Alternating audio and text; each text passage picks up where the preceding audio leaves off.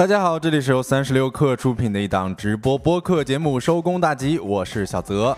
大家好，我是晶晶。今天呢是二零二四年的一月三号啊。今天呢，我们看到咬文嚼字句啊，这个编辑部在沪发布了二零二三年的十大语文差错，也是一个一个年度的这个文字用法常常出差错的一个大盘点。嗯，其中呢提了十项啊，其中呢包括这个，我觉得是我们节目人都犯了的一个错啊啊啊！我们之前节目里面聊了好几期这个多巴胺穿搭，但实际上呢，这个胺。读错了，哎，念什么呢？应该读，应该读案啊，就是三聚氰胺的案。嗯，是这个多巴胺啊，它本身呢是一种神经传导物质，同时也是一种激素，能够让人产生愉悦的感觉。嗯，像在二零二三年啊，你看已经是二零二三年了啊，就是色彩鲜艳的这个多巴胺穿搭已经成为了时尚的潮流。但是呢，在多巴胺火爆的同时，很多人也是把这个。胺胺字儿给读错了，就是念成胺了嘛，多巴胺其实是多巴胺哈，大家可以注意一下。确实是挺容易读错的字啊，而且就是感觉念着念着都习惯了，就念半边嘛。啊，如果要是想念成胺的话，感觉好像呃每次说的时候自己还得琢磨琢磨，这个怎么感觉这么拗口呢？但实际上呢，应该纠正的，这个咬文嚼字是嚼的对的啊。哎，是我其实也看到了另外一个啊，就是。卡脖子其实不是念卡脖子，而是念卡脖子。嗯，啊，就好像之前咱们读那个发卡的那个卡嘛，呃，是近些年是卡脖子，也是频频的出现在新闻报道当中，但是经常会有人误读是卡脖子。这个卡脖呃卡卡脖子其实是用这个双手掐住别人的这个脖子，比喻抓住要害嘛。啊，而这个读在呃卡读卡的时候，哎呦，你说这个怎么解释啊？跟大家还表示夹在中间不能活动，比如说鱼刺卡住啦，或者说是阻挡，就是卡住退路等等啊。嗯，鱼刺卡住了，这个用法可能大家用的比较常用，是吧？嗯。啊，总体来看呢，它这几个呃常常犯的错误呢，除了语文文字上的差错之外呢，还有一些就是一些呃文法用法上会出现的错误，比如说。文化常识错误以及百科知识差错，其中有一个呢是把宇宙飞船误用为航天飞机，这个呢也是在这个十月二十六号的时候，当时神舟十七号载人飞船入轨之后呢，啊有非常多的媒体在报道这件事儿。不过呢，有一些媒体把神舟十七号称为了航天飞机，这里其实是两者之间有非常大的区别的。嗯，是跟大家科普一下啊，这个航天飞机和这个航天和航空其实是有本质上。的区别的，你看航空，它通常指的是地面以上一百千米以下的大气层内，而航天呢，通常是指一百千米以上以及太阳系以内。也就是说，我们通常所说的航天，它是可以走进宇宙的。啊，然后航空呢是一般咱们坐的飞机这种啊。我看到直播间小雨说好莱坞的坞也是，哎，查了一下，说这个字儿其实念雾。好莱坞是吧？啊，应该是好莱。哎呀，好莱坞这样说起来还感觉挺英文范儿的。好莱坞啊，按照这么念就没错了。不知道大家有没有总结自己日常当中会见过的一些用错的字呢？也可以在我们这个评论区跟我们分享起来，大家一起彼此科普一下啊。那在我们今天的节目当中呢，将会跟大家一起来聊一。聊，呃，最近频上热搜的东北旅游旺啊，旅游胜地哈尔滨怎么今年这么火呀？以及啊，给大家揭秘一个鲜花交易背后不为人知的鲜花拍卖。嗯，另外呢，我们还想要跟大家聊一聊考研阶段上了热搜，那我们如何面对心灵的空窗期呢？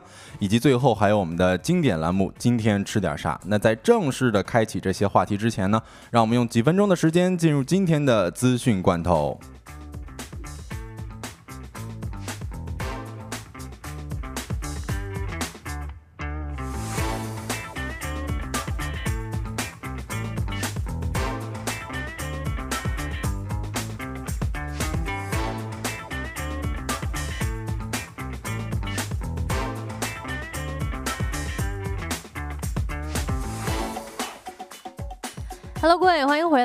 来，品尝一下今天的资讯罐头，新鲜不新鲜？来看第一条消息：全球前十大富豪总财富达到了近一点五万亿美元，超过了英伟达市值。二零二三年，全球前十大富豪的财富总额增加了四千六百五十六亿美元，超过了美国最大零售商沃尔玛的市值。其中呢，得益于美国股市的强劲反弹以及科技股价格的飙升。截至二零二三年底。呢，这十大富豪的财富总额达到了一点四七万亿美元，相当于全全球第六大上市公司。那其中呢，特斯拉 CEO 的马斯克成为了世界首富，其他排名依次为路易明轩集团的董事长、亚马逊创始人贝索斯以及微软创始人盖茨、微软前 CEO 鲍尔默。对，具体的这个所有的排名呢，我们也放在我们的这个资讯罐头的公屏上了，大家也可以去看一下。嗯，我看到秀才说我的排名比较稳定。放心了是吧？啊，我也放心了啊。然后我们来看一下第二条资讯啊，盒马回应线上订单加收一元包装费。今日呢，盒马线上订单开始收取包装费，引起了网友们的热议。根据盒马官方客服的回应，此举是由于业务调整，在二零二四年一月一号起，将对每笔订单收取一元打包费。如果购买的商品不需要使用塑料袋，可以联系售后进行处理。然而，这一变化也引发了网友们的不满和吐槽。他们认为盒马随意更改规则，吃相难看。对此，盒马相关负责人表示，将于全国的盒马鲜生配送场景逐步上线生物可降解外卖包装袋，并计划在外卖场景普及生物可降解包装袋，以减少传统 PE 塑料袋的使用。目前，在盒马 APP 下单商品配送时，会额外收取一块钱的包装费；而在盒马先生小程序下单，则仍不会收取任何包装费。同时，山姆也收取了每笔订单一块钱的包装费。哦，也就是说，以后每次下单的时候，这包装包装袋也是要收钱的了。从一月一号开始的，各位可以注意一下啊。呃，之前我们节目的有听友说期待资讯罐头上图片 啊，今天我们就给大家实现了。因为这个新闻，我觉得配上这个图片，大家来看确实是非常有冲击力啊。有一个人网友他买了一袋米，然后呢，这包装袋被系在了这个袋子上。哎呀，多此一举嘛，可谓是强行包呃额外收取包装费了。嗯，来。看一下资讯罐头的第三条消息啊，关于这个新春春运购票的，铁路幺二三零六手机客户端推出了购票需求预填写的服务。根据中国铁路微信公众号的消息，自一月三号的零时起，铁路的幺二三零六手机客户端推出了购票需求预填写和火车票起售提醒。订阅两项新功能，旅客呢将通过这个铁路的幺二三零六官方平台购票，将更加的方便跟便捷。目前呢，火车票的预售期是十五天，呃，购票需求预填写成功之后呢，旅客朋友可以去这个在车票起售当日，先要填写这个乘车乘车人、车次以及级别等等的信息，然后呢，一开始发售就一键提交就可以完成支付。不知道有多少朋友在这个。抢票填写的时候，觉得自己真的是填写的太慢了。那增加了这个服务呢，可以让旅客们购票更加的便捷。同时呢，啊，铁路幺二三零六还推出了起售提醒订阅的功能，旅客朋友呢可以根据车票起售时间，提前通过系统设置多个提醒，以便及时提交购票订单。各项列车的车票起售时间还可以通过铁路幺二三零六来查询。嗯，大家注意了啊，火车票的预售期是十五天，然后大家呢也可以这个新出了一个功能啊，马上去进行购票信息的预填哈。我们来看一下第四条消息：招聘平台二零二三年四季度三十八成平均工资超一万元。今日呢，某招聘平台发布的招聘薪资报告显示。在监测的全国三十八个核心城市中，企业平均招聘薪酬一万零四百二十元每月。据统计，上海以一万三千八百八十八元平均月薪位居榜首，连续四个季度位居第一。北京以一万三千五百五十二元平均月薪排名第二。深圳位列第三，平均招聘月薪一万三千零六十七元；杭州位列第四，平均招聘月薪一万两千一百四十三元。那以上资讯整理自经济日报、人民网、中关村在线、新浪科技。稍后回来将进入我们的说来话不长环节。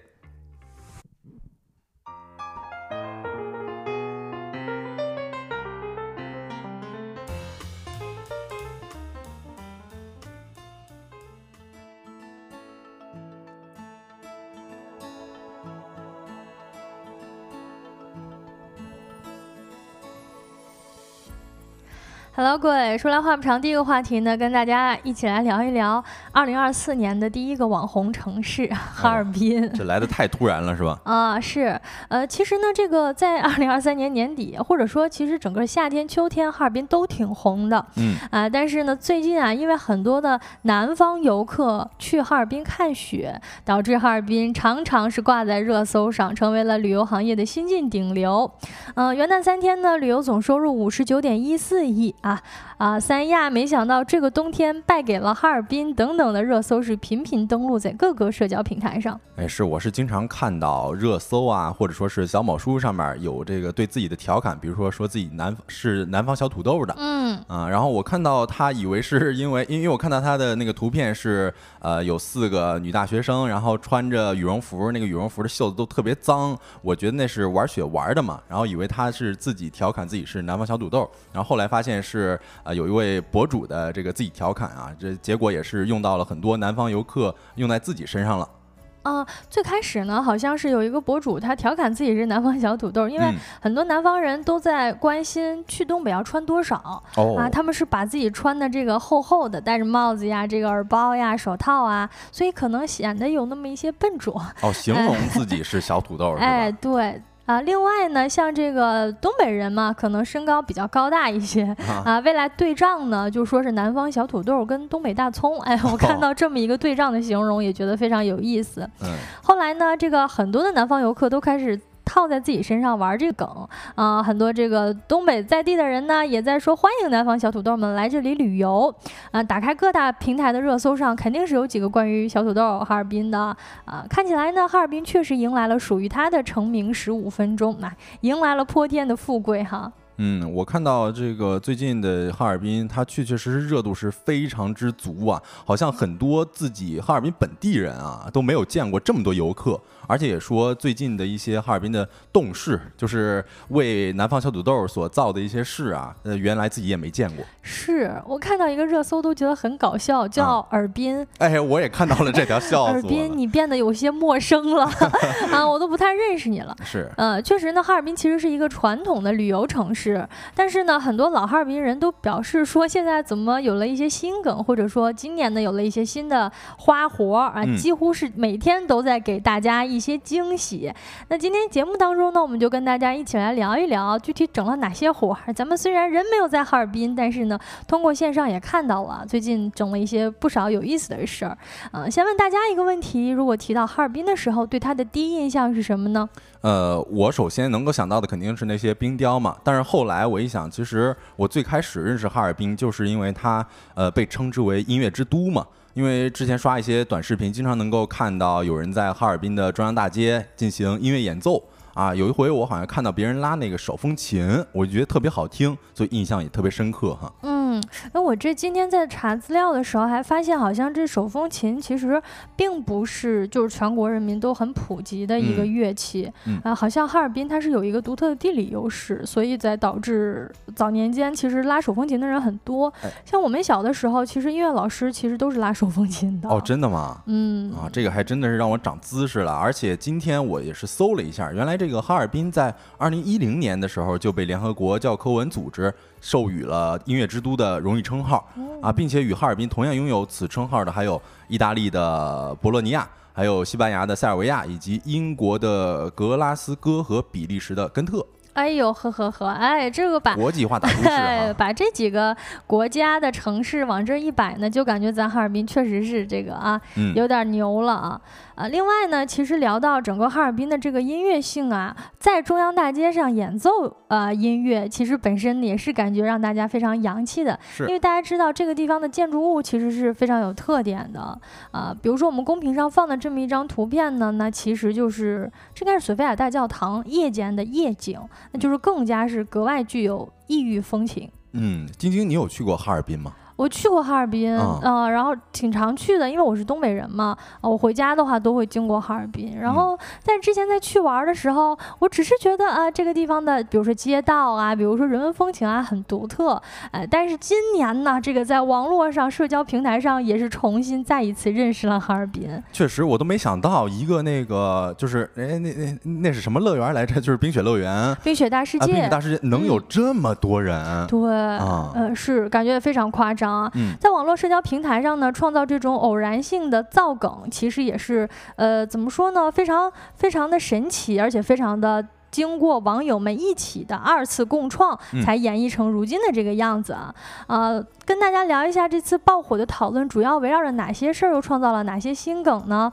今天刚才我们在直播开始之前呢，还看到了一个最新的梗，就是叫小砂糖橘。哎呦，这个我说这什么意思啊？然后一搜啊，原来是因为也是跟那个南方小土豆差不多，嗯，好像是有一个视频是吧？就是有一群南宁的小孩子。然后到哈尔滨游学的时候，他们统一穿的衣服是橘色的上衣加蓝色的裤子，嗯啊，然后推着巨大的行李箱，大家觉得特别可爱。然后看到他的那个颜色啊，统一的着装都是呃在机场引起人关注，然后被网友称之为“小砂糖橘”。哦，早上看的时候那个标题还在写说三个小土豆带着十一个小砂糖橘，哎，到晚上看了之后就发现这十一个小砂糖橘这又好像又去了一趟漠河，然后也是受到当地文旅局的这个。专门的热烈欢迎跟招待，拍那个视频，哇，感觉好可爱。就想广西的那些小朋友，我看他们大概也就是小学左右的样子，嗯，然后呢，小小的在那儿玩雪，确实是很萌。另外呢，除了这个小蟑螂及小小土豆这些梗呢，还有一些新的操作，就比如说冻梨呢，实际上是东北非常这个年代久远的一个水果，跟常见的水果了，嗯。啊，但是我们以前吃冻梨的时候都是囫囵个吃的，生啃是吧？啊，对。但是现在呢，发现人这个店家呀开始搞刺身了啊，哦，给切盘儿是吗？哎，冻梨刺身拼盘儿，然后给切的一片一片的，我感觉这个以前可没这么吃过啊。这得是招待游。客嘛，哦，还有呢，像什么卖萝卜的大哥也是直接给现场切片儿。你看那视频，你就能看得出来，他一看就不常切。哎，但是确实这一次为了招待新进的游客们，以及这个如此呃热烈的游客潮，必须得拿出一些看门看看门的家伙事儿哈。是不是切的那个片儿厚薄都不不是很均匀哈？嗯啊。另外呢，还有一个就是什么，刚才我直播间也看到了有。说这出租车司机说话的语气都开始变得非常温柔起来了，嗯，我看到好多人都在说什么自己在这个给游客指路的时候呀，都不自觉的不好意思用以前那种非常粗犷的声音，哎，反而呢开始这个夹起来了啊，非常温柔的声音，没有东北大哥那种味儿了哈。我其实也看到了网上特别夸张的哈，人家说就是有冰面上升起那个热气球。然后还有说，哎，如果说大家来是赏月的话，那咱直接给你造一个这个无人机拉起一个人造月亮。哦，这也太夸张了吧！而且我觉得那个很很漂亮，关键是是那个拉起来那个漂亮。我一开始我呃那个月亮放上去之后，我一开始还以为是呃真实的画面，因为挺逼真的。对，哎，结果一看呢，就说你们不是喜欢在这照相吗？那咱给你整个花活吧，给你用无人机吊起来一个人造的月亮。对，这个牌面真是拉满了。嗯，像什么这个游客温暖驿站呢？其实也是根据本地人的建议呢，哈尔滨文旅新建了一些这种呃休息的这种玻璃房子。那大家知道这个气温确实很冷嘛，零下这个二十三十度的。那你一直在外边逛的话，其实是非常的没有办法缓得过来的啊！我看很多这哈尔滨本地的网友就说，我们都知道这个走两步之后进商场暖和暖和，就怕这些小土豆们不知道啊。嗯，我觉得这个是非常值得学习的啊！你看，我就特别怕冷，我就怕哎，如果咱们冬天去到咱们东北的地方，会不会啊被被被冻得不行？没想到人家直接就来了一个游客温暖驿。站哈，对呀，专门给游客送温暖。是啊，哎，这就导致很多哈尔滨本地的网友直接傻眼了，说不是，那以前就你们明你们知道冻啊，你们原来知道冻是吧？嗯啊，东亚流行事务所还说，好像还有一匹飞马，哦，这个也是我看到最为震撼的，而且感觉确实很帅，一匹就是浑身黑色的宝马，装上了一个黑色的翅膀，哎，太帅了！这个打卡，咱要是骑上去，那多有排面啊！对。关键站在旁边拍照，那也是相当有排面的了。嗯。另外呢，在这个中央大街上还见到了，那是深居浅出的鄂伦春族牵着驯鹿出街，这是什么概念呢？就相当于是少数民族里边的国宝级人物。啊。人家就人家他是中国唯一合法的狩猎族，他们还在就是深山里面，哎，这一次也给带出来了。我们说这个东北人，我们几十年都没有见过，那是神秘的部落呀。哎，现在呢，这个家里边来客人了，也都呃往外掏一掏。是我看到很多网络上的哈尔滨朋友们啊，纷纷感慨说，这真是变天了哈！我在家的时候啥都没有，外地人一来做客，那啥都往外掏了。对，嗯，还有一个热梗就是尔滨，你让我感到陌生，你这就是。讨好型适格 啊，这个形容的挺贴切的。对，就是说讨好型，呃，讨好型适格，就是说这个城市其实是有讨好型的一个大大脑存在的。那今年哈尔滨这么火，可能的原因会有哪些呢？其实就是我们刚才一顿盘点体现的出来，就是梗很多呀。这些梗呢，我们在直播间跟大家聊到的时候，都会会心一笑，然后也觉得很好传播。跟人讲起来的时候呢，也是会觉得哇，这个造梗能力之强，借着互联网的势头，网红。红的属性其实是拉满了。嗯，另外一个人家其实也是本身就有实力嘛。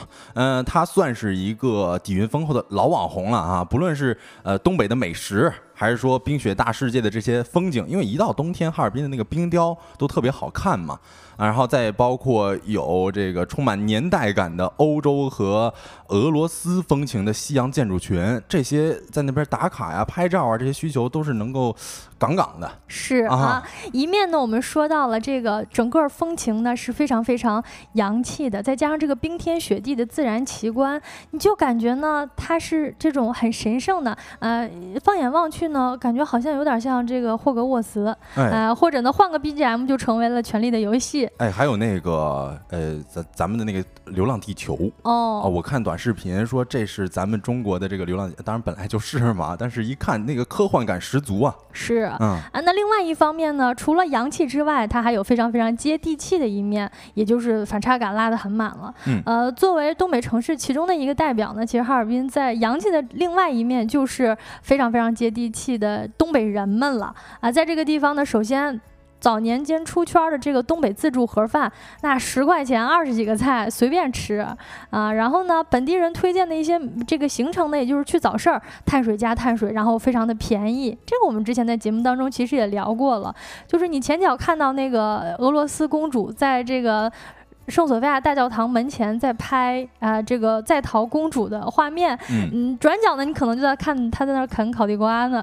锅包肉呢，是吧？对，其实反差拉的还是很满的啊。然后又可以看冰，又可以去澡堂泡个暖暖乎乎的这个洗浴啊。中间呢，跟朋友一起约上几顿烧烤啊、铁锅炖啊。实际上可玩的东西也很多。嗯，这么一想，真的是特别的舒适啊！就是前一脚是觉得哎呀有些冷，然后后一脚咱们直接就进大澡堂了，特别爽哈。是。另外呢，我觉得还是有一个非常非常关键的问题的，就是在今年这一次哈尔滨的爆火，其实体现出了跟以往不同的，就在于在啊今年就是这个十二月十八号，当时冰雪大世界开园的时候，其实当时是上了一个热搜的。嗯。舆论事件其实是有一些危险的，就是因为因为超出了这个能够接待能力的游客数量啊，游客们太热情了，就导致有很多朋友在寒风当中排了很长时间的队，然后呢，有不少的游客就挤在一起大喊。退票，这也算是这个冬季啊，哈尔滨作为这个旅游城市迎接的第一波大的流量，以及上了第一波热搜。本来呢是一起比较棘手的负面，但是呢，哈尔滨却上演了一次教科书般的危机应对啊！文旅局领导呢现场的督导、致歉、整改、退票，一顿操作下来呢，反倒哎吸引了不少路人。哦，我今天还看到了一个热搜，就是哈尔滨说一些酒店，他要抓住这次的机会，就是你不要哄抬酒店的价格，而是说你要把你自己的这个实力什么的，是把真正的原本的面貌展现给游客啊，你不能宰客嘛。对，因为其实呃，黑龙江的旅游呢，以前是雪乡是最火的，嗯，啊，然后雪乡呢，因为欺客宰客的问题，其实也一直是广受诟病，引发强烈的关注。在某种程度上呢，因为多次这个负面的消息上热搜的雪乡呢，就足以打消很多人去东北旅游的一个意愿跟热情了。哎，好在这一次呢，大家处理得很好，就是危机意识很强烈。这个在这一次的事件当中，呃，晚了很多其他这个。原本没有兴趣的，或者说没有来的人的心，然后让大家知道，其实呃文旅局还是非常非常重视来的游客的啊，每一个外地来的游客都能够感到一种宾至如宾的感觉啊，尤其是我觉得跟上一次这个网红城市爆火的。淄博路径非常相似，嗯，哎，就是呢，你放心，大家一定不会有问题的。尤其是短视频平台上了，就是呃那么多双眼睛通过线上在盯着呢，在给你提建议，在关注着你，然后他一定不会辜负大家的嘛。哎，我其实发现现在咱们呃。变呃，就是选择旅行目的地的一个逻辑啊，也是正在发生改变。因为人们很有可能就是呃，通过一个点呃，让大家感受到了这个城市的热情，然后大家都会纷纷的来到这个城市。你看，不管是淄博烧烤，然后淄博的市政府也是根据烧烤这个事儿弄了一个旅游专线啊，然后咱们的哈尔滨也是专门的设置了一个温暖驿站。你说这波操作都是非常值得大家各个旅游城市进行学习的。嗯可以这样说，冰雪城市的这个热呢，如何接好这一波泼天的富贵，确实是哈尔滨文旅局当下比较关注的工作重点。但更要深思的是，以流量的更迭速度，当热度趋于热情的时候，哈尔滨又能如何更加长久的保持稳定的积累的口碑，包括滑雪啊等等的服务，这才是更加重要的。或许这也是每一个旅行城市都需要思考的议题。那这个话题呢，我们就聊到这儿。接下来一个话题呢，跟各位喜欢买鲜花的朋友，来聊一聊鲜花背后的拍卖生意。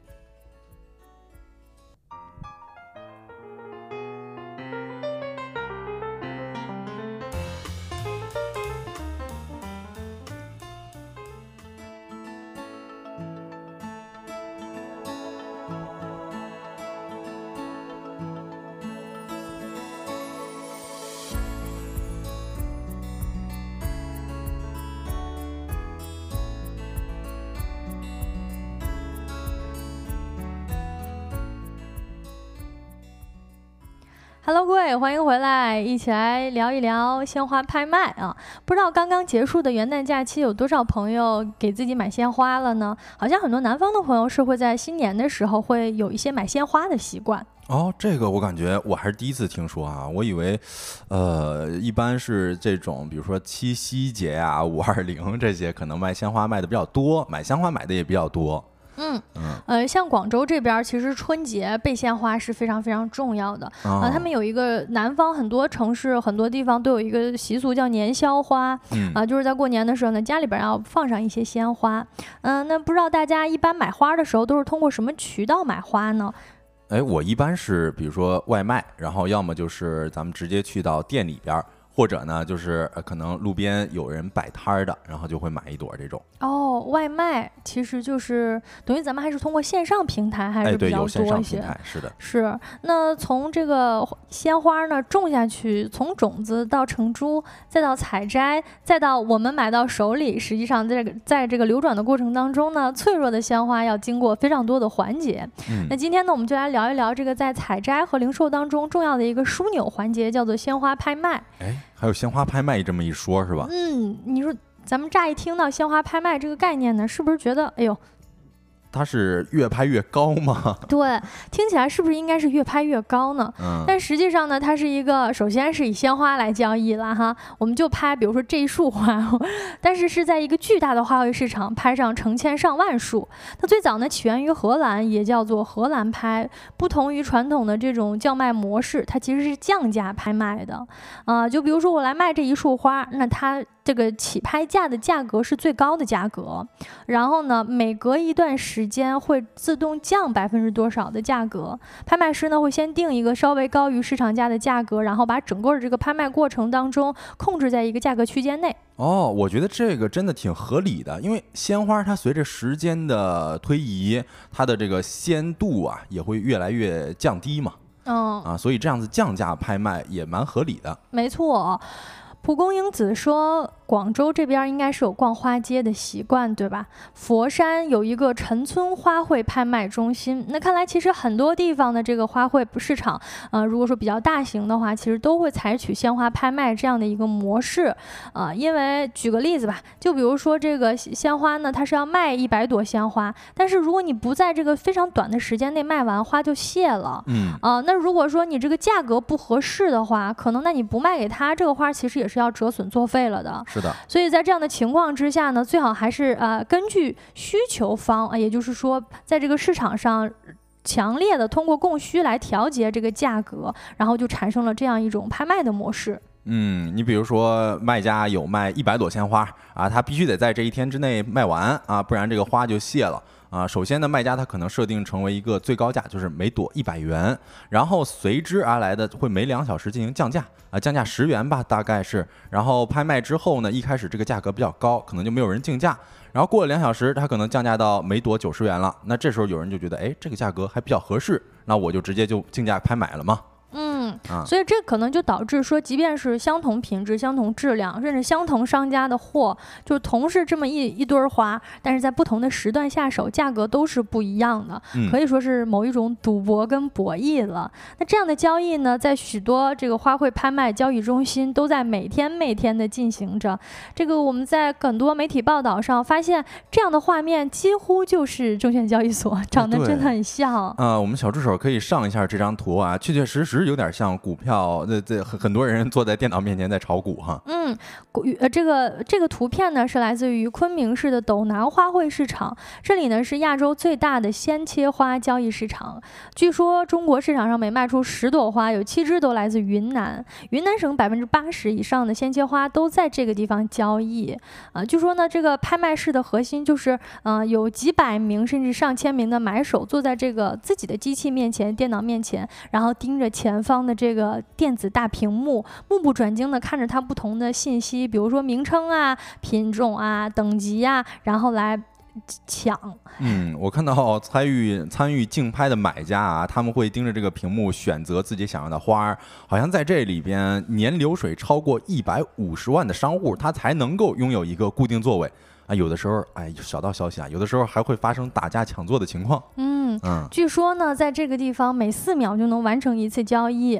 每天下午一点钟开始呢，高峰时期要持续到晚上九十点钟，日平均的一个交易规模就能够达到四百五十万只，最高峰能够达到千万。就是其实大家坐在这个厅里，但实际上真正的这个买卖鲜花的品品种，它实际上通过电子交易的方式嘛，它这样交易的方式它就更快了，比起你说对。应上百万只、千万只的鲜花交易，人跟人的去市场交易，其实还是很花费时间的。可能在这个时间之内呢，就会把鲜花给导致它的这个新鲜度啊，以及这个呈现的完整度会变差。嗯，我看到 Yuki 说盲猜比 A 股好是吧？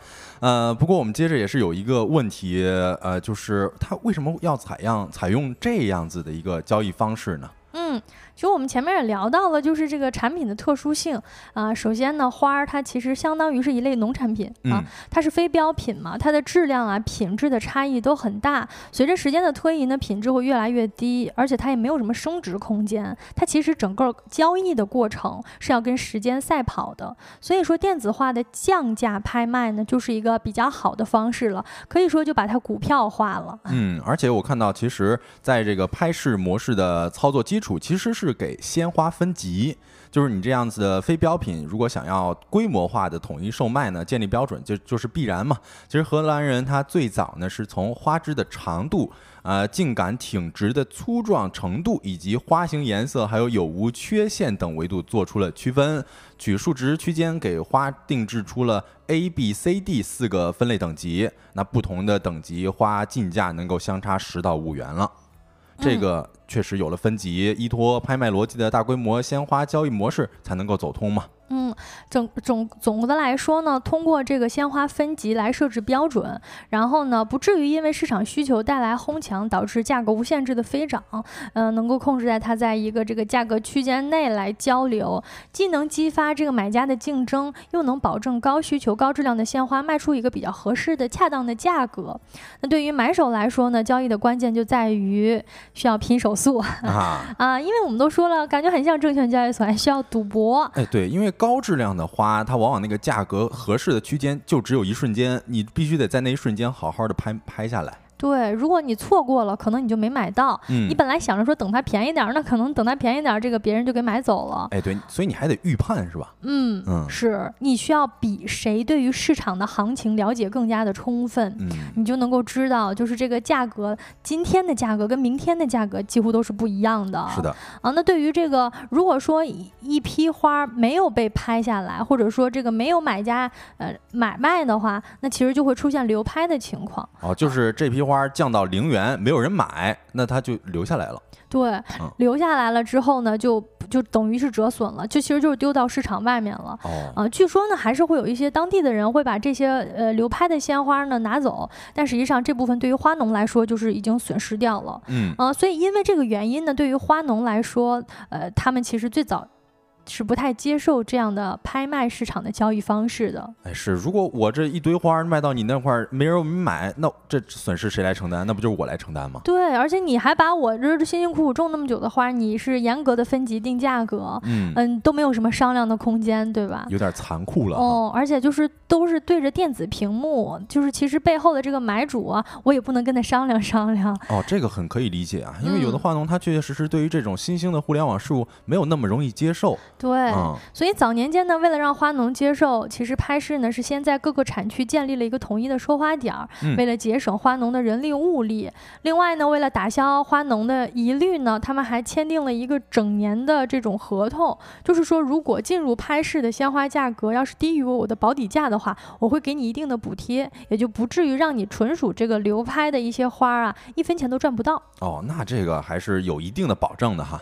所以这个拍卖模式也是逐渐的被花农所接受了，呃，那这算是给花农花商有了一个可以信任的接受高品质鲜花的渠道，而且还能保证一个基本的利润。嗯，另外呢，在销售端，其实呢，对于进货商来说，这种拍卖市场的方式也是提供了不少的便利，因为你确实能够呃一目了然的通过 A、B、C、D 级别就知道哪些花是最高标准的，都不用你自己去跑来跑去的嘛。整个拍卖市场呢，它是定了一个非常完整的、完善的。等级，你可以在这里一站式的选购，不用去线下一家一户的跑，因为线下的渠道价格确实比较混乱一些，参差不齐的话，可能购买买起来更麻烦一些。嗯，那总的来说呢，这个供需两端建立起了一个完整的共识，再加上拍市自身的一个选品标准，就给云南的花卉市场建立起了一个质量的标杆。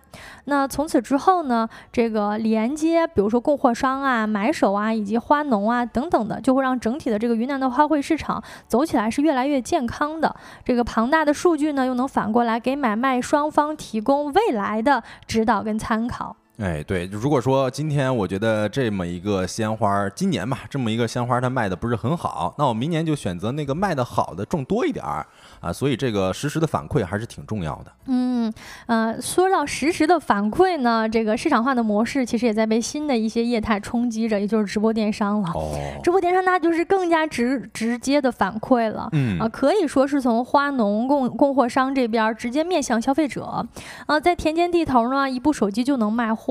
据说呢，某音电商在今年的七夕，根据物流的反馈做了一次统计，从抖音电商卖出去的鲜花占云南七夕鲜花出港的百分之四十，而拍市上面的占比不超过百分之三十。啊，那现在是已经是直播电商要打败了这个是不是花式拍卖吗？这有可能是他的一个数据，这不不一定准确啊。是某音在这个根据物流端的反馈做了一次统计的数据，但是我们确实也可见一斑，就是能够想象，呃，如果说这个没有中间商赚差价了的话，那肯定啊，因为这个直播间的价格确实是具有非常大的优势的。那很多这种常年买花的人，他发现这个花这么好，又价格。这么便宜，可能就相当于直接从批发端来买卖了嘛。说不定它这个数据是真的可能是碾压了通过拍卖市场的。但需要值得一提的是，拍卖市场跟传统渠道以及直播电商渠道虽然看上去是互相竞争的，但实际上呢，他们的这个提供的产品其实还是有一定的区别的。比如说拍卖市场上面，其实高品质的花就更多。哎，那根据不同的需求、不同的市场以及不同的目的和渠道呢，其实带来的产品是不一样的。似乎有一些还是有一些空间能够共存的。哎。嗯，云南的这个花市的崛起呢，也是云南很多品牌走红的一个小小的缩影哈。云南还有那么多像这个菌子呀，哎，像咖啡呀。不过当下的鲜花产业呢，确实距离人均日常的鲜花消费还有不小的发展空间。也，我们也期待这个人均都能够消费起日常的鲜花那一天也快一点到来。那这个话题呢，我们就聊到这儿。下一个话题呢，一起跟各位来聊一聊考研的阶段反应是什么。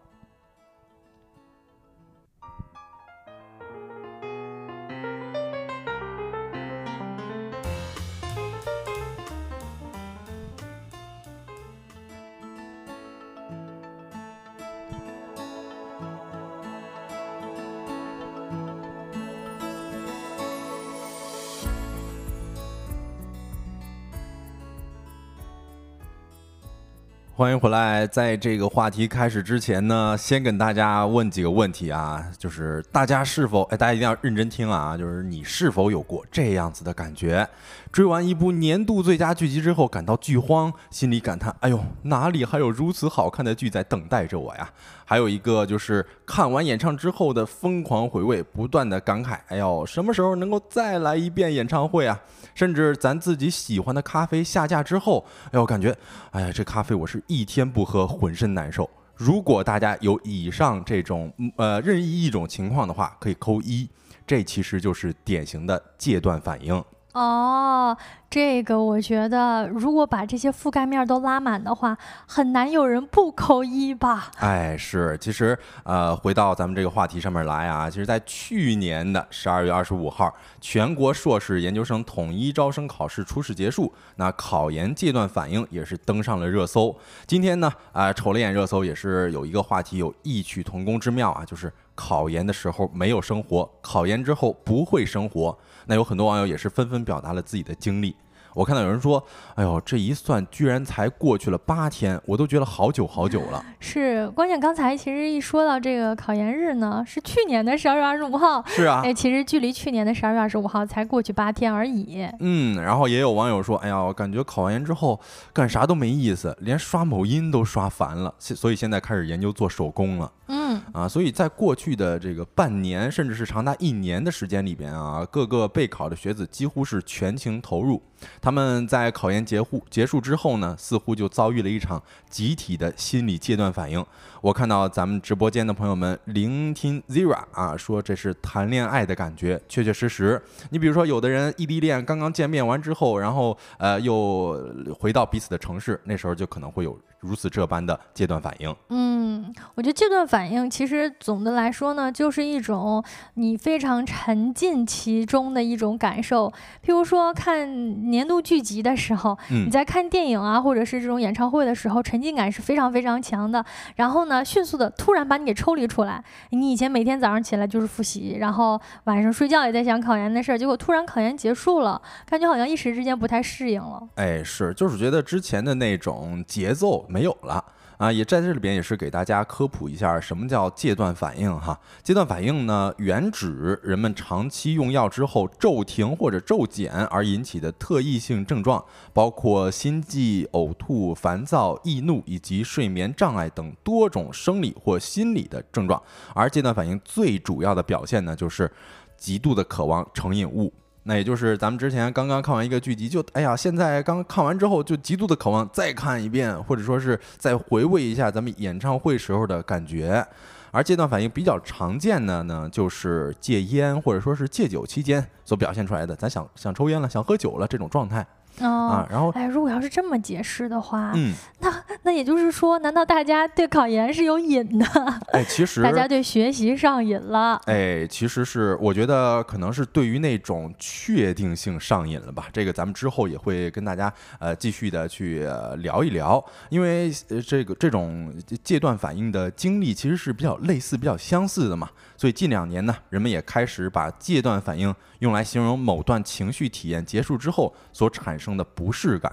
嗯，那在这里边也是想要问大家一下，最近或者说是近两年有没有一些戒断反应的时刻？嗯。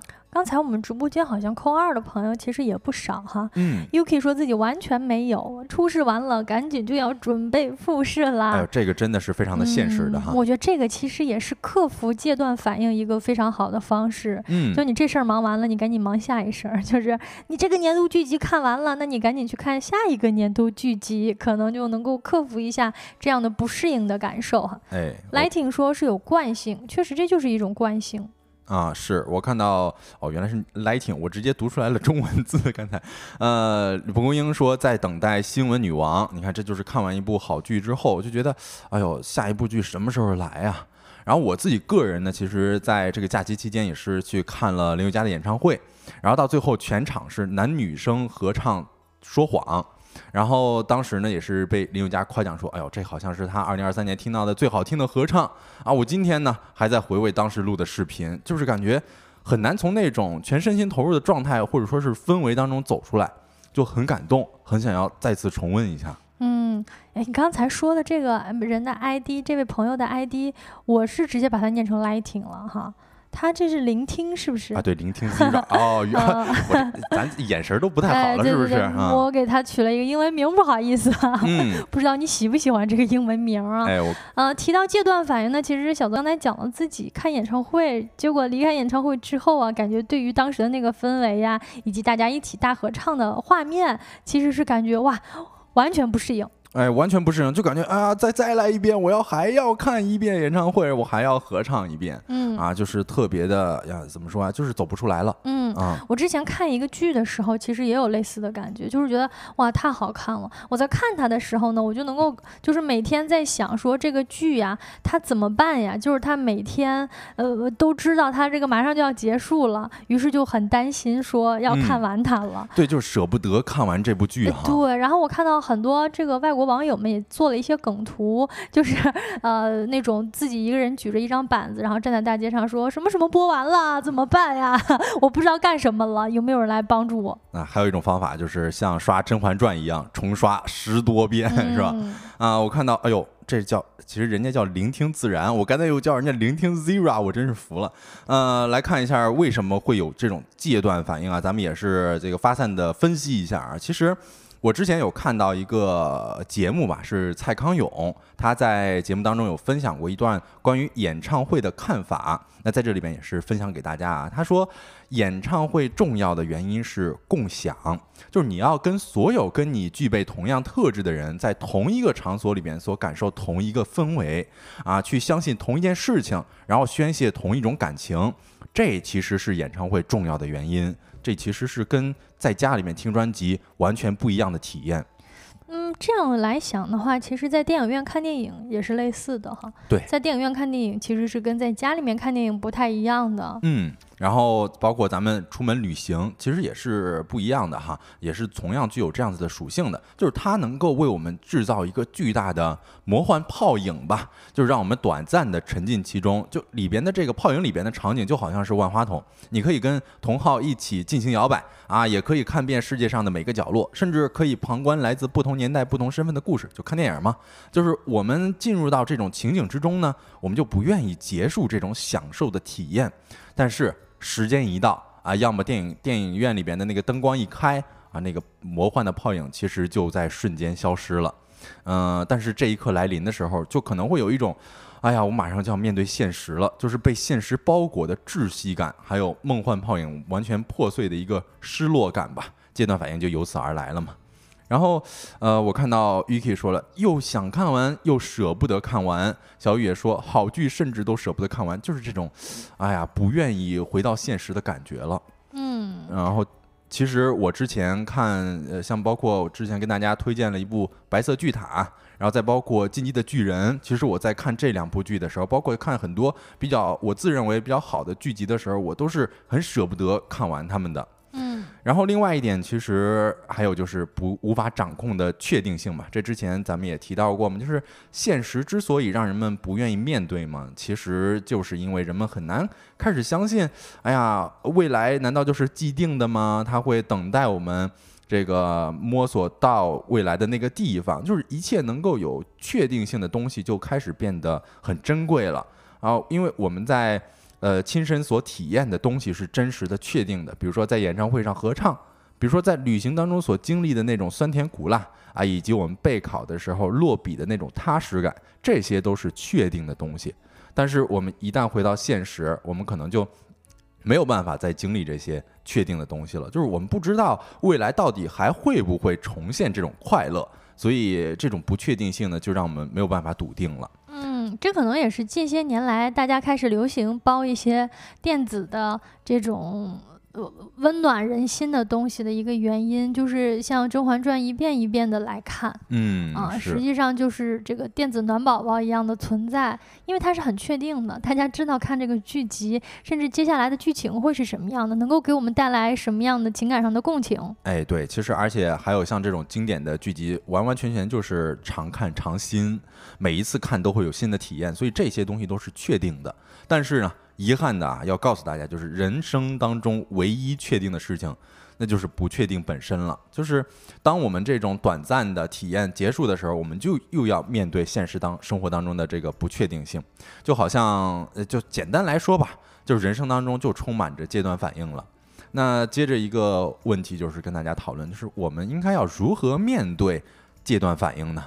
首先有一点啊，就是咱们多记录嘛。就是把咱们的所见所闻、所思所想全部都记录下来，不管是图文还是音视频，只要有一个记录的途径，只要有一个记录的媒介，那这些内容呢，就是我们刚刚所提到的魔幻泡影的代餐。就是一旦觉得面对生活的压力，自己有一些喘不过气来，那咱们就可以翻开相册，回味一下当时的快乐。哦，就是说，可能我记得我们之前在节目当中也跟大家分享过，就是如何克服节后综合征。嗯啊，其实呢，就是你把这个当时的那种快乐的片段截取下来，然后融入到你的日常生活当中，这个样子能够算是没戒断，算是这个念起念想起来之后再看一看，其实还能够让自己更加克服的坚持的生活下去。嗯，是的，这算是一个代餐了嘛。然后另外一点就是。奔赴下一个目标。其实我刚才看到 Yuki 说了，我们这个忙完初试就要忙复试了。这复试其实就是考研的下一个目标嘛。因为我在今天看到热搜底下也有很多人在讲嘛，说考研并不是人生的全部，考研结束了不仅要适当的休息，而且还要奔赴下一个目标。这个目标或许是期末考试，或许是为了复试而在多多准备读书。那其实这又让我想起来了，呃，钱钟书在《围城》里面写的一句话啊。他当时说的是谈恋爱的，说约着见一面就能使见面的前后几天都沾着光，变成好意，变成好日子。所以我觉得这这里的这个约着见一面啊，可以不只是与恋人相见，也可以是约着下一场旅行、下一次演唱会，或者下一个任何值得奔赴的地方啊。毕竟其实恋爱啊和这些体验，终归都是给予我们多巴胺的事物嘛。嗯，就是结果很重要，过程其实也很重要。我们在追逐下一个目标的过程当中，我们同时也能够感受到实实在在的快乐。啊，我看到聆听自然说了，现在的短视频会上瘾，确实有的时候咱们呃一个目标结束之后，可能就会觉得有些空虚，然后刷完短视频又会觉得，哎呦，好像啥东西都没刷，就就空虚感又来了，倍增了。是，但是可能这种我们提到好的影视剧跟短的视频片段还是有一点差别，就在于你的这个目标这个时长到底有多长。嗯啊，比如说这个确确实，如果是刷短视频的时候，实际上是非常非常快的。啊，其实你奔赴下一个。目标也非常非常短暂，因为你不停的在奔赴下一个目标。是的啊，还有最后一点啊，就是向前看，别回头。其实我们刚刚跟大家说多记录，设立目标嘛。那其实接下来的方法呢，就是提醒自己啊，过去的没有办法复现，未来的更没有办法掌控。哎，这是不是咱直接把前面的都给推翻了啊？但其实就是要告诉自己，就是不确定呢，这是常态。我们要把更多的精力都集中在当下，拥抱未来的一个不确定性啊！正因为当下的每一分每一秒都弥足珍贵啊，所以我们也不必将暂时性的体验看得过于重要。啊，如果我们能够坦然的拥抱不确定，那这也就意味着我们拥有了选择的自由。那这个话题我们就讲到这里，下一个环节呢，我们聊一聊今天吃点啥。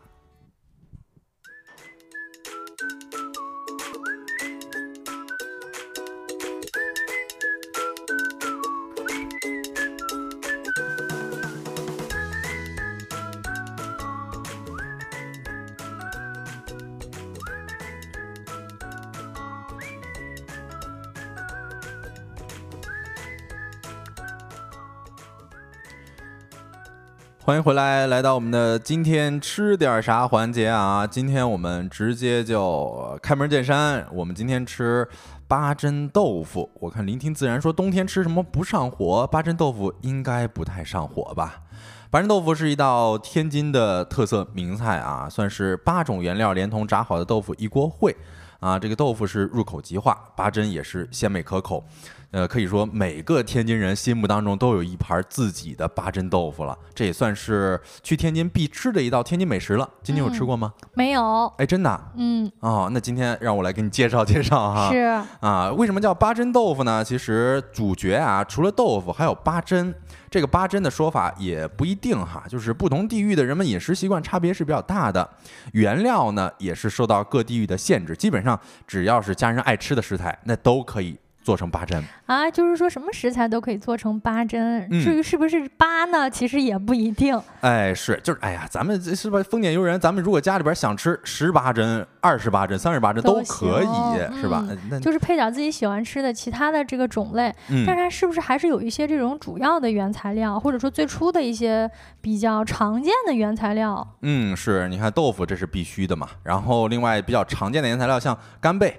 蛤蜊肉、里脊肉，里脊肉可以用猪的或者说是牛的，然后还有鸡肉、海参、鱿鱼卷儿、蘑菇或者说是口蘑，这几个是比较常见的。哦，那你这菜名其实起的相当的有内涵啊！哎，对啊，原来重点在八珍上 啊！是，这因为主角其实就除了豆腐还有八珍嘛，这八这都是特别好吃的，就是你只要上了菜，豆腐好吃，八珍也好吃，而且那个豆腐啊。必须要用核豆腐炸好的核豆腐，就是不散，它才能见功夫。我看到刘同说每家的豆腐都不一样，有的用有的用嫩豆腐，有的用老豆腐，有的用日本豆腐，有的用裹糊炸，有的不裹。啊，就是有的餐馆他会用这个核豆腐，但他会觉得这个核豆腐不好成型，然后就会用这个鸡蛋豆腐或者说是千叶豆腐来代替核豆腐。哦，但是我个人觉得哈，这样子做这个豆腐的口感，呃，就有点大打折扣了。嗯，因为什么叫河豆腐呀？河豆腐就是那种怎么说啊？就是咱们买的那个，呃呃，就就反正就是在生鲜超市里边能够见到的那种嫩豆腐，河豆腐啊。然后呃，这个河豆腐具体是怎么做的呢？其实呃，它不是一般的那种家常豆腐的口感，而是先给豆腐裹上一层玉米和红薯淀粉的混合粉，嗯，然后你放进油锅里边进行炸。炸的时间呢不需要太多，因为你一旦炸的时间久了，那里边水就可能流出来，就会炸锅，哦，就不嫩了。哎，对，所以你这个淀粉的外壳炸成型就可以了。嗯，那这样子你吃的那个豆腐外边是酥脆的，里边是特别嫩的，嗯，而且外边那个酥脆的壳啊，特别容易勾上芡汁。嗯嗯，其实我在之前去天津做攻略的时候啊，呃，我看到了有一位网友说的这个八珍豆腐特别棒，我觉得它的文采也是斐然，所以。也是跟大家分享一下，是 C 蒙叔他说的一段话。他说：“八珍豆腐就像天津卫这个城市一样，中西交融，南北流通，河海两心，回汉杂居，水旱码头，戏子名角辈出，卢万经济碰撞。总之，天津卫就是一个大杂烩，就像八珍豆腐这道菜一样，看似乱哄哄，却能碰撞出独特的滋味。所以，这是一道最天津味的菜，鲜咸为主，微甜。八珍分别是。”军八呃分为军八珍、海八珍、陆八珍，各个餐馆略有不同。但是这有几个主要的食材，就是咱们刚才介绍的那些了。哦，这么说起来的话，其实想了一想，我们节目里确实好像没怎么聊过天津菜哈。嗯。今天提到的这个八珍豆腐，感觉还是一个非常有天津特色的。哎，所以非常具有体现这个天津城市文化的一道菜。哎，是的，我看到万丽说，感觉好久没在节目里面见到吃的了。这一想，确实哈，咱这好像是开年，这肯定是开年第一次了哈。啊，所以我刚才看到这位网友他所说的这些，确实感觉这是天津人独有的出口成章嘛。嗯。然后刚才咱们其实也聊到了这个八珍豆腐的勾芡哈，就是芡汁儿。其实说到勾芡，我们就可以再聊这个天津美食。天津美食其实有很多人都吐槽说，怎么什么菜都勾这么厚的芡啊？就有很多人会感叹啊，说这个没有天津人吃不进去的快乐。说天津人不仅爱吃勾芡，而且那个芡啊是真厚，像牛窝骨啊、锅塔三样、独面筋这些都有特别厚的芡汁儿。这是天津菜的一个特点，是吗？哎，其实勾芡它算是一个比较典型的鲁菜的技法了，但是天津人也是比较爱用的，因为你看，像薄薄的一层这个淀粉糊啊，保护了既保护了食材鲜嫩的口感，同时又让一些不那么容易入味的菜品啊，更容易挂住调味料啊，吃起来口感也是更香的。而且你看啊，如果这个呃菜里边只放三分油盐，那如果芡汁一勾，吃起来可能就变成五分了。所以口味儿就是比较重的，所以天津人他吃饭也是味儿算是比较重的嘛。然后芡汁重还有另外一个重要的原因啊，为什么他们喜欢吃芡汁儿？就是因为芡汁儿它既下饭又下面。你相当于一道一道菜，这个两碗米饭是打不住的啊，至少得三四碗嘛。嗯，确实，就是用芡汁儿把这个滋味锁住了，尤其是咸鲜的这个口味上。嗯，其实呢，可能吃的就偏咸一点了，那这其实啊就比较费饭。哎，啊，搁以前呢，可能叫比较省菜。是是是，就吃饭多嘛。啊，然后其实天津人吃这个口味重，或者说是吃咸，也是有自己的一个历史渊源的吧。像后唐芦台盐场，这盐场这是是这座城市兴旺的一个起点。到了元明清三代呢，以盐业起家的富商绝不少于海河航运，此地呢也是多盐，连水里边都带着微微的咸涩。啊，又是有这个多水旱码头，呃，劳动者也是需要咸口的小吃补充补充一个电解质的，啊，但是天津的口味儿真正的这个底味儿啊，呃，并不是咸而已了，主要的是味儿厚。啊，哎，这个厚怎么讲？因为它这个天津菜里边很少有单一的味道，它并不仅仅是咸。你比如说咱们刚才说的这个八珍豆腐，它咸里边还带点甜，因为有海鲜嘛。这个海鲜里边一种海鲜的鲜甜特别好吃，然后咸里边带甜，甜中有鲜，偶尔还带点辣，辣里边还得带点微麻的花椒油味儿。哎，再加上这种厚重的这个酱香和浓郁的芡汁儿，所以接触起来的这个口感，有很多南方人他可能会觉得味儿重，但是啊，北方人有些这个口味重的就觉得哎，正好正合适下饭或者下面。啊，就感觉是一环接着一环，就特别好吃嘛。嗯，呃，不知道大家有没有尝试过什么天津菜呢？也可以，我觉得吃点啥这个节这个栏目啊，是特别适合听友投稿的。是啊，因为我们这个之前在节目里不是聊到过，我们听友们都是来自四百多个城市，五湖四海，甚至还有国外的。嗯，肯定会有很多很多的这种地域特色的美食，值得我们在节目当中聊一聊。那欢迎各位添加一下我们的小助手“收工大吉”小助手的首字母，然后我们会拉你。进我们的听友群，你的这个投稿会在节目当中呈现出来哟。嗯，那以上呢就是今天节目的全部内容了。哎，如果你有任何的话题投稿，或者想要了解的事情，都可以来我们的听友群聊一聊。哎，是的，欢迎大家跟我们分享美食，欢迎大家跟我们分享自己的一些好呃这个拍摄的一些旅行的照片，或者各种各样的都可以给我们投稿啊。那最后说一下我们节目的 slogan：太阳下山了，你什么都没错过。我是小泽，我是晶晶，期待明天的下班时间跟各位再见面。祝大家今天收工大吉，拜拜，拜拜。